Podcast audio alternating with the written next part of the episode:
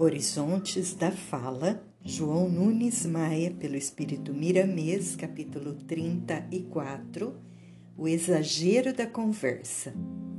O exagero da conversa desgosta a quem te ouve e, não ficando contente o teu companheiro com o erro que cometes, criar-se-á para os dois um ambiente de desinquietação, cujo resultado não satisfaz devido ao afastamento de ti dos que já conhecem a tua esticada ladainha.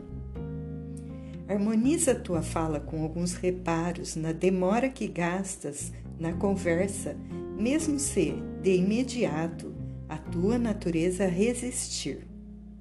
É melhor tirar agora esse espinho da tua língua do que vê-la depois transformada em chagas. Opera-te a ti mesmo antes que a tua doença faça os outros sofrerem. O exagero da palavra pode ser corrigido desde que compreendamos que o tempo não foi feito somente para a tua satisfação de comunicador. Quem fala muito não tem tempo de corrigir o que diz e pode comprometer-se ante os que intentam registrar o que fala. Quando falamos dentro da ordem universal da vida, o próximo tem, na nossa palavra, um alimento indispensável à sua saúde, porque falamos de conforto e de esperança. Eis o que diz o Evangelho em Hebreus. E procuravam a boa palavra de Deus e os poderes do mundo vindouro. Hebreus 6, 4. O espírito de bem sempre procura falar e desenvolver os poderes do mundo vindouro, onde regem as leis do espírito que vivifica, onde a palavra de Deus é respeitada como a força do amor, onde não há exagero do verbo, porque só se fala o conveniente na hora certa e onde se ouvem também as melodias de vida e da vida eterna na boca dos que caminham conosco.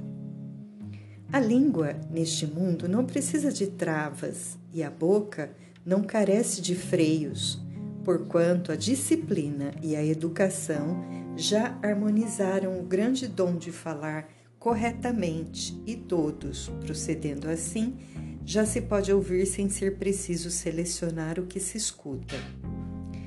Eis o mundo vindouro do futuro da humanidade. Eis o reino da luz prometido por Cristo. No entanto, enquanto não chegamos lá, iniciamos o nosso aprendizado, porque se não começarmos, como chegaremos lá? Os homens, em muitos casos, podem pensar que transmitimos para eles somente teoria.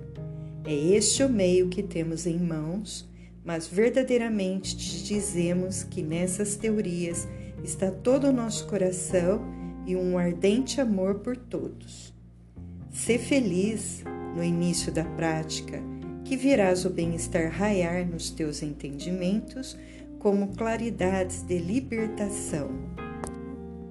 Quando aqui chegares, porque não existe outro caminho, reconhecerás a verdade que dizemos e se iniciares aí mesmo, na terra, o trabalho da reforma, serás colocado de imediato como obreiro da caridade, fazendo parte de falanges de espíritos que beneficiam a humanidade e das bem-aventuranças dentro da eternidade. A lei não condena apenas o exagero da palavra, mas sim o exagero em tudo os extremos são incompatíveis com a harmonia, pelo menos no estágio evolutivo em que nos encontramos. Quando chegarmos à pureza espiritual, ficaremos certamente nos extremos do bem, do amor e da verdade, por estar aí a totalidade do bem desfrutado por nós e irradiado por aqueles que vivem a vida em Cristo e em Deus. Que a paz seja contigo, hoje e eternamente. Quem fala muito não tem tempo de corrigir o que diz.